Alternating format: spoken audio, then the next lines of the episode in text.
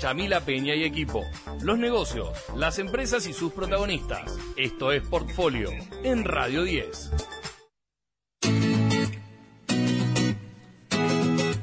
Ahora sí nos metemos en la recta final del programa y lo habíamos anticipado. Está con nosotros, estuvo antes y no podíamos dejar de conversar con él después porque, a ver, de economía podemos hablar todos, con Carlos podemos hablar de mil cosas, pero eh, la gente que sabe es la que realmente tiene la palabra autorizada. Así que Francisco Panchito Rinaldi, economista, colega además. ¿Cómo estás? Bienvenido. Bueno, un gusto estar acá. Gracias por la presentación. No sé si sé tanto, pero bueno, por lo menos por lo menos este, algo vamos a, tratar de sacar en limpio de esta conversación. Bueno, eh, Carlos Hermosa, la, última vez, o sea, cuando vino Panchito no se cruzaron, usted estaba de vacaciones, distendido por así en volvemos, el... usted mete el dedo en la llaga. Hasta que no me inviten a comer en Sierra de la Ventana. Estaba viendo un nuevo proyecto, un plan de negocio, que es lo que nos, me trae acá, y que les traje, les traje los testigos, la gente, ¿eh? que eso lleve obligadamente a comer un asado, uno no puede, ¿qué quiere? No lo puede manejar. Dos semanas comiendo asado. Es parte de la economía. Después dice, la, la, ropa de salir a correr no me entra. ¿Cómo te va a entrar? Podés creer. Bueno, a ver, teníamos un escenario económico previo a las elecciones paso y tenemos uno totalmente distinto hoy, o, el lunes, digamos, o el domingo a la tarde ya. ¿Qué pasó? Mirá, eh, yo recuerdo que la última vez que hablamos, eh, te había comentado que me preocupaba mucho el, el, hecho de que eh, el gobierno, con esa, con esa idea de evitar los titulares catástrofe, eh, mantuviera el precio del dólar eh, encorsetado de alguna manera, por lo menos el dólar oficial, ¿no? Y la verdad que ese tipo de situaciones, yo te había comentado que la historia enseña que no termina bien. Cuando vos mantenés el dólar muy quieto, con micro, mini devaluaciones, y los precios suben muy por encima, ese tipo de situaciones tarde o temprano se resuelve de la peor forma, ¿no? Y bueno, la realidad es que nos encontramos hoy con un gobierno que no le ha ido como esperaba. La realidad es que este resultado fue un poco sorpresivo para todos desde el electoral. Y está tratando de alguna forma de continuar sosteniendo el precio de la divisa, pero veo con mayor aún preocupación de que se está desprendiendo mucho de reservas del BCRA. Y bueno, la pregunta es, ¿qué vamos a hacer el día después del 14 de noviembre, no? Sobre todo con un, con un apetito tan fuerte por el dólar, la gente cuando llega a la etapa preelectoral, eh, en Argentina todos ahorramos en dólares, ganamos en pesos, pero no ahorramos en pesos, con lo cual ese tipo de situaciones eh, es particularmente traumática y la realidad es que, bueno, la gran pregunta es qué va a pasar después de noviembre, ¿no? Si realmente después de noviembre no tenemos un reacomodamiento, que insisto, esos reacomodamientos de los cuales ya hemos vivido varios en Argentina, no suelen ser los más, los más los mejores, los más lindos, los más agradables, ¿no? Y, esto, Pancho, no es... ¿Viste cuando ves en programas de mecánica si quieren poner los amortiguadores, agarran el espiral del resorte, perdonadme el paralelismo, pero que hay esa, esa herramienta que va comprimiendo el resorte, comprimiendo el resorte, lo comprime, lo comprime. Es terrible. Para poner el amortiguador, cuando sueltan, por suerte, ya está el amortiguador puesto, entonces el auto como que sube, pero acá me da la impresión de que estamos comprimiendo ese resorte espiral grosso y no estamos poniendo amortiguador ni ajustando las cazoletas. El día que se suelte, el auto va a volar por los aires. Es buena la analogía. Yo considero lo mismo que vos. Algunos hablan de olla presión, pero digamos, la analogía con la mecánica es similar. Sí, yo creo lo mismo. Me parece que se están postergando situaciones. No hablamos del tema tarifas. Otra cuestión, si ustedes se fijan, estamos con tarifas con precios viejos. Bueno, todo ese tipo de situaciones este, se van metiendo dentro de ese resorte, el resorte se va achicando, se va achicando y el día que explota bueno, sabemos cómo terminan estas cosas, ¿no? Lo vivimos en 2014, un año antes de que Cristina Fernández dejara el poder, lo vivimos en 2019 con Mauricio Macri, lo vivimos mucho más atrás, digo, otra vez, eh, postergar situaciones ad infinitum con la lógica electoral termina siendo, insisto, algo delicado, delicado. ¿Sabes qué me preocupa? Mucho, me ocupa, ¿viste? Porque hace rato que dejé de, de preocuparme. Directamente me, ocupo, ¿viste? Yo cruzo el puente cuando llego al río porque antes me volvía más loco, o por lo menos lo intentó. Mm. Cuando pasan estas cosas, el tendal, no estoy diciendo nada nuevo, Pancho, es terrible, las empresas vuelan por los aires, pero para la gente, para el resto, es como que es una transición. Te pueden decir, desde un facilismo, bueno, sí, pasa todo, explota todo y después nos volvemos a acomodar. Los argentinos ya estamos acostumbrados. Y quedó en la frase de café. Ahora, en ese acostumbramiento, que parece que todo sigue igual, no, hubo cientos de empresas, de empresas que volaron por los aires, que después obviamente otras cientos de empresas van a cubrir porque la necesidad se tiene que cubrir. Pero ese desastre que queda, mm. con, que implica despidos y todo, el común de la gente, y no lo estoy subestimando, sino porque no se nota en la sensación térmica, porque parece que es el boom, bueno, sí. quien puede, el dólar se va a las nubes, no podemos comprar nada, podemos viajar y se acomoda.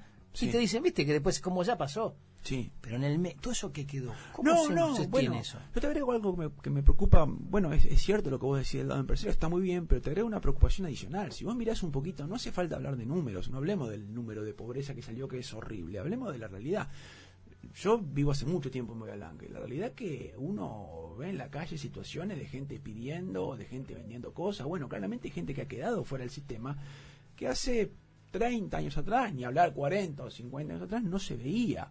¿Y eso qué te indica? Es un, un, termómetro de que cada crisis de este tipo deja un piso de pobreza muy alto que después es muy complicado de bajar. Si vos mirás la tasa de pobreza del 89 en adelante, todas las crisis que hemos tenido los argentinos, lo grave de esas crisis es que los pisos de pobreza quedan altos y después no se pueden bajar.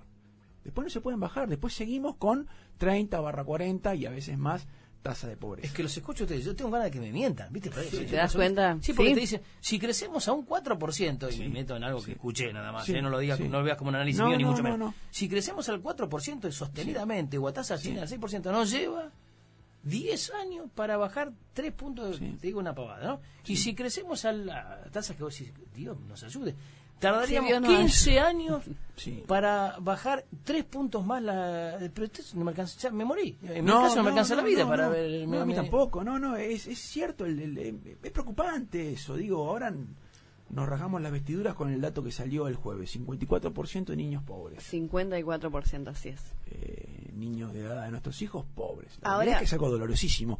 Pero bueno, eh, tiene que ver con eso que comentábamos acá, todas estas crisis que dejan pisos de pobreza muy alto. Y bueno, sí, nos recuperamos. Yo diría la verdad, cada vez que hay una crisis de este tipo, más que decir nos recuperamos, diría nos caímos fuerte. No, Ahora, nos recuperamos tan fuerte. Pancho, la pregunta obligada es: con el plan platita, ¿alcanza y cuánto nos va a salir? Lo que pasa es que otra vez volvemos a lo mismo. Yo, eh, a ver, un colega el otro día me decía una frase de Mauro Trellino que voy a hacer mía. La lógica política se da de bruces con la economía. Nadie puede estar de acuerdo con que alguien diga vamos a ponerle plata a gente en la calle, porque la gente necesita plata, esa es la realidad. Hay una situación de, de, situaciones muy complicadas. Es claro que la gente necesita ganar más, porque la plata no le alcanza, no digo nada nuevo. Ahora, ojo con ese tipo de estrategias que involucran inflar el gasto a niveles impagables y financiarlos con niveles de emisión monetaria que son muy fuertes, porque sabemos que eso no tampoco termina bien. Y acá no lo digo yo, el propio ministro Guzmán, cuando asumió en su primera conferencia de prensa, que muchos lo criticaron mucho, pero para mí fue una de las mejores conferencias de prensa que escuchó un ministro, él mismo dijo, no vamos a financiar aumentos de gasto público con emisión porque eso es desestabilizante. O sea, el propio ministro admitía que no había que hacerlo. cae nuestro gobierno si hacemos eso. Exacto, el propio ministro decía, no insisto, una conferencia muy criticada, para mí fue la, de las mejores que he escuchado. Hubo fuego, hubo fuego amigo. En seguramente, seguramente. mataron quienes, de, adentro las balas fueron más, seguramente, Seguramente. Desde lo político eh, es clara la lectura, pero digo, la propia cabeza de economía admite que eso no se puede hacer. Bueno, digo, otra vez, la lógica política dice pongámosle plata a la gente en la calle porque tenemos que ganar las elecciones. Ahora guarda con eso, porque si resulta que después el costo de ponerle plata a la gente en la calle es un influencia del 60%, ya con un 50 estamos mal. Sistema pobre. Imagínate con un 60, o imagínate, no quiero decir cosas que no van a pasar, pero digo, imagínate con algo mucho peor. Otra vez, tengamos cuidado con ese tipo de cosas que suenan bárbaras, con las que todos vamos a estar de acuerdo, porque insisto, nadie en esta mesa va a decir, no, no hay que darle plata a la gente. Sí hay que darle plata a la gente. El tema es ¿qué hacemos con lo que viene? ¿Qué hacemos con el costo de eso? no Lo que pasa, Pancho, que eh, cuando vos empezás a analizar, ya mm, la vez pasada, Argentina es un catálogo ¿no? de hiperinflaciones y de pero hay más países. Y empezás a leer y encontré un denominador común, que por supuesto te aclaro que no invento nada, no, no, me, no, me llamó la atención, es ver que las hiperinflaciones no sucedieron por la lógica de la superemisión, sino lo que detona la hiperinflación es la caída de la confianza. Exacto, exacto, sí. La, caída de la inflación tiene que ver con un desplome de la demanda de dinero. La gente no quiere tener su moneda. Por ahora no estamos en ese escenario, gracias a Dios. El problema es no tentemos al diablo, como quien diría, ¿no? Uno va a un médico y el médico le dice, che, mira, tenés que dejar de fumar porque vas a terminar mal. Bueno, vas a seguir fumando, por ahí no te morís nunca y llegás hasta los 90 años fumando como mucha gente ha llegado, pero por ahí te No, pero en este caso pareciera que no solamente no dejo de fumar, sino que encima me clavo un whisky. Bueno, exactamente, por eso digo, tengamos cuidado, por eso digo, lo que, lo que, lo que recién intercambiamos, guarda con las opciones temerarias, al estilo, salgamos a poner el plataje en la calle, bárbaro, todos estamos de acuerdo, aplaudimos de pie. Ahora, ojo, si el costo de eso es una inflación del 60, otra vez, si ya con un 40 nos está costando invertir, nos está costando consumir, imagínate con un 60. Y claramente todo apunta a una mayor inflación, que ya de por sí es alta. Por eso digo, guarda con ese tipo de cosas, tengamos cuidado, pongámonos de acuerdo y otra vez que la lógica electoral no nos nuble la lógica económica, ¿no? Eh, subirlo el piso de salarios por decreto, juntarse con los supermercados como para de alguna manera ser de vigilantes de los precios. ¿Sirve? No, en absoluto. No, no sirve de nada eso. Son, son, son cosas que no tienen sentido. Los acuerdos de precios pueden funcionar muy bien como un complemento para un plan inflacionario, pero la inflación es culpa de los gobiernos, no es culpa de los empresarios. Esa es la realidad. La gente por ahí, el sentido común, eh, cree que los empresarios malos aumentan los precios permanentemente y yo digo los empresarios pero qué tan aplicable es presionarlos para decir bueno hasta acá y los vamos a estar no va vigilando. a nada no va a servir en nada no va a servir de nada. Podrá tener algún tipo de medida efectivista de muy corto plazo pero insisto la, la, la, inflación es un problema macro. Y quién se encarga de la macroeconomía quién tiene la responsabilidad de la macroeconomía la gente o el gobierno el gobierno.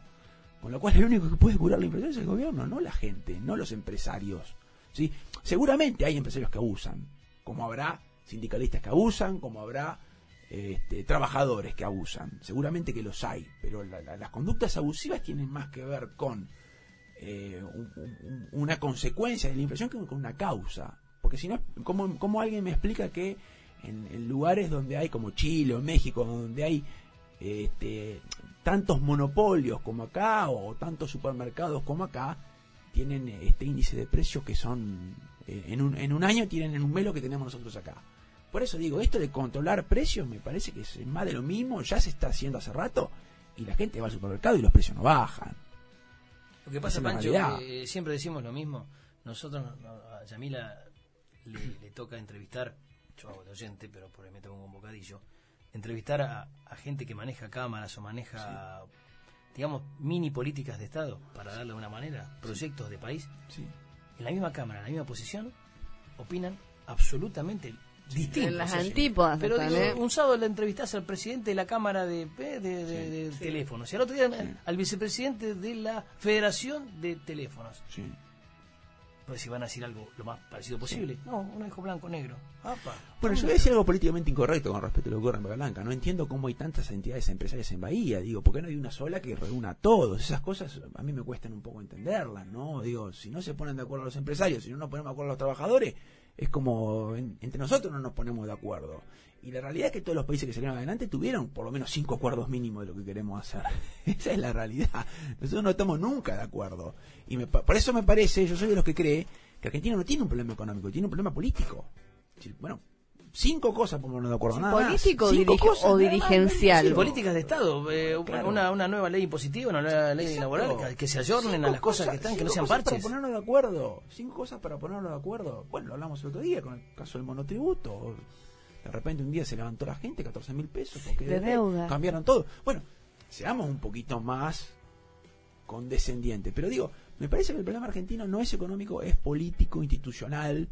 Son cinco cosas para ponernos de acuerdo y me parece que a los argentinos nos cuesta mucho ponernos de acuerdo y lo estamos pagando. Y todo reactivo, nada proactivo. No proponemos nada, reaccionamos ante lo que sí, exactamente, sí. Por eso digo, digo, ¿por qué nos cuesta tanto ponernos de acuerdo? Bueno, la verdad que eso es más para un sociólogo, para un filósofo que para nosotros. Es que los economistas, vos tenés que empezar a, abrir el paño del abanico de cursos y de cosas, porque no, no, un economista te preguntas y, y que te está comentando y te empieza a caer una lágrima y le decís, ¿y qué, y qué hago? ¿Me suicido o no?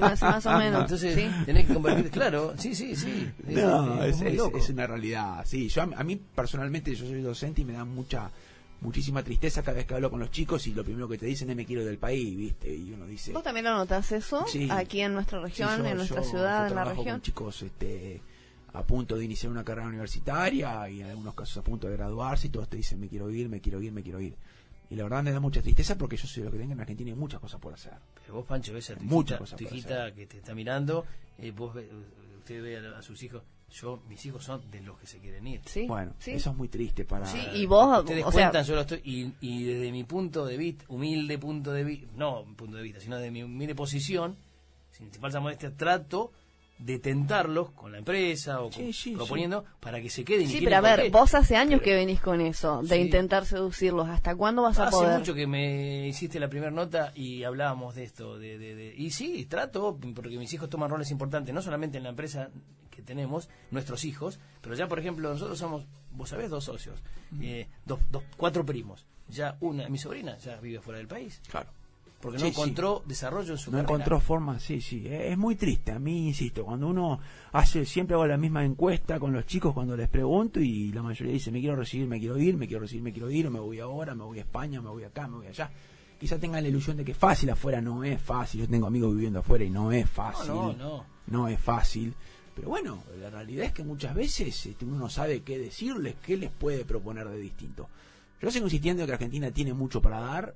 Eh, somos un país maravilloso, pese a todo esto. eh, sigo teniendo fe en nuestro país. Pero bueno, es difícil de transmitir en los chicos más jóvenes, ¿no? Es difícil de No, transmitir. por ahí son ustedes las generaciones un poquito más, más avanzadas los que insisten con esto, ¿no? Porque Usted dijo ustedes y me señaló, me parezco a mí con él, lo mató. eh. Nos asesinó. Lo mató, a él lo mataste. Yo soy mucho más grande que Sí, bueno, pero a ver, eh, vos con No tus lo parece, hijos, no lo parece. vos, vos- vos con tus hijos, digo, Sí. o sea, no, esto no es de ahora. No, lo que pasa que, bueno, eh, también tiene que ver, y lanzamos lo que estamos haciendo, vos ves a Pancho hablar, la actitud que le pone, me imagino, no me Sí, consta, pero me imagino en que su aula, docencia es lo mismo. Sí. Entonces, vos hablas con él y te contagia y necesitamos mucha gente de esa, ¿no? Decíamos que las cosas fantásticas las hace gente fantástica, ¿no? Bueno, gracias por las palabras, gracias. gracias Pero eh, suscribí lo que decía Víctor Cooper recién en, en un- en Ah, una charla que hice. Y, y- y hace falta este tipo de actitud, fundamental en todo tema. Seguro. Pero no eh, un, un economista abstracto. Como decíamos, estaba la frase, personas correctas, serias, correctas y Y profesionales. profesionales. Porque estamos rodeados de se- serias o inútiles. Y buscamos que en las serias, correctas y profesionales le agreguen la actitud, y hablamos de eso recién.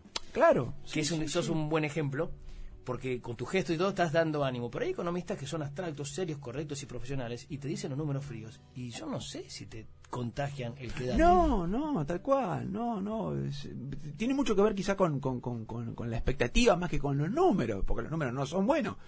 Pero, pero fuera de eso, digo, otra vez, tenemos mucho para dar. Es un pez que tiene mucho para dar este. Es un pez que tiene muchísimo para dar, hay un montón de, de cosas para explotar.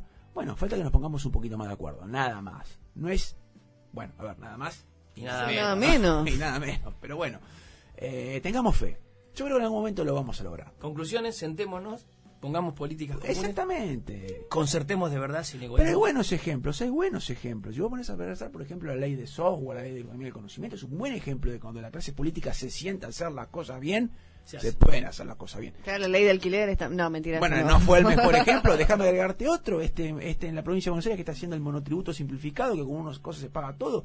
Digo, hay buenos ejemplos. Lo que pasa que, bueno, no son lo que abundan, pero los hay. Le ponemos un- una, una cucharadita de arena a cada cale, porque la ley de home office o de teletrabajo... Bueno, Ay, bueno, ese es favor. un mal ejemplo, Por- ese es un mal favor. ejemplo, coincido, ese es un mal ejemplo. Bueno, hay de todo, pero bueno, pongámoslo bueno. vamos por lo bueno, vamos por lo bueno, vamos por lo bueno. Vamos por lo bueno, me encantó. Bueno, eh, la próxima vamos a hablar de el tema tributario, si te Opa. parece. es un poco más álgido sí. Seguramente. Muchísimas gracias, Pancho. Chao, un chao. placer. A darle con algo. Pancho. Por eh, favor, para por convencerlo favor. porque es muy bueno que venga a hablar. No, no, es fantástico. Y, ade- además lo que hace es eh, fácil de entender Bueno, gracias. lo, que, gracias. lo que dice. Porque no es fácil entender a los economistas con sus números y sus fórmulas y sus cosas. ¿eh? Seguro que sí. Bueno, mm, Gracias, controles, puesta en el aire, musicalización y demás. El amigo Rafael Redondo. Pancho, un placer escucharte como siempre. Muchísimas gracias. Eh, caballero, muchas gracias. Impecable lo suyo. Muchas De gracias. más está decirlo.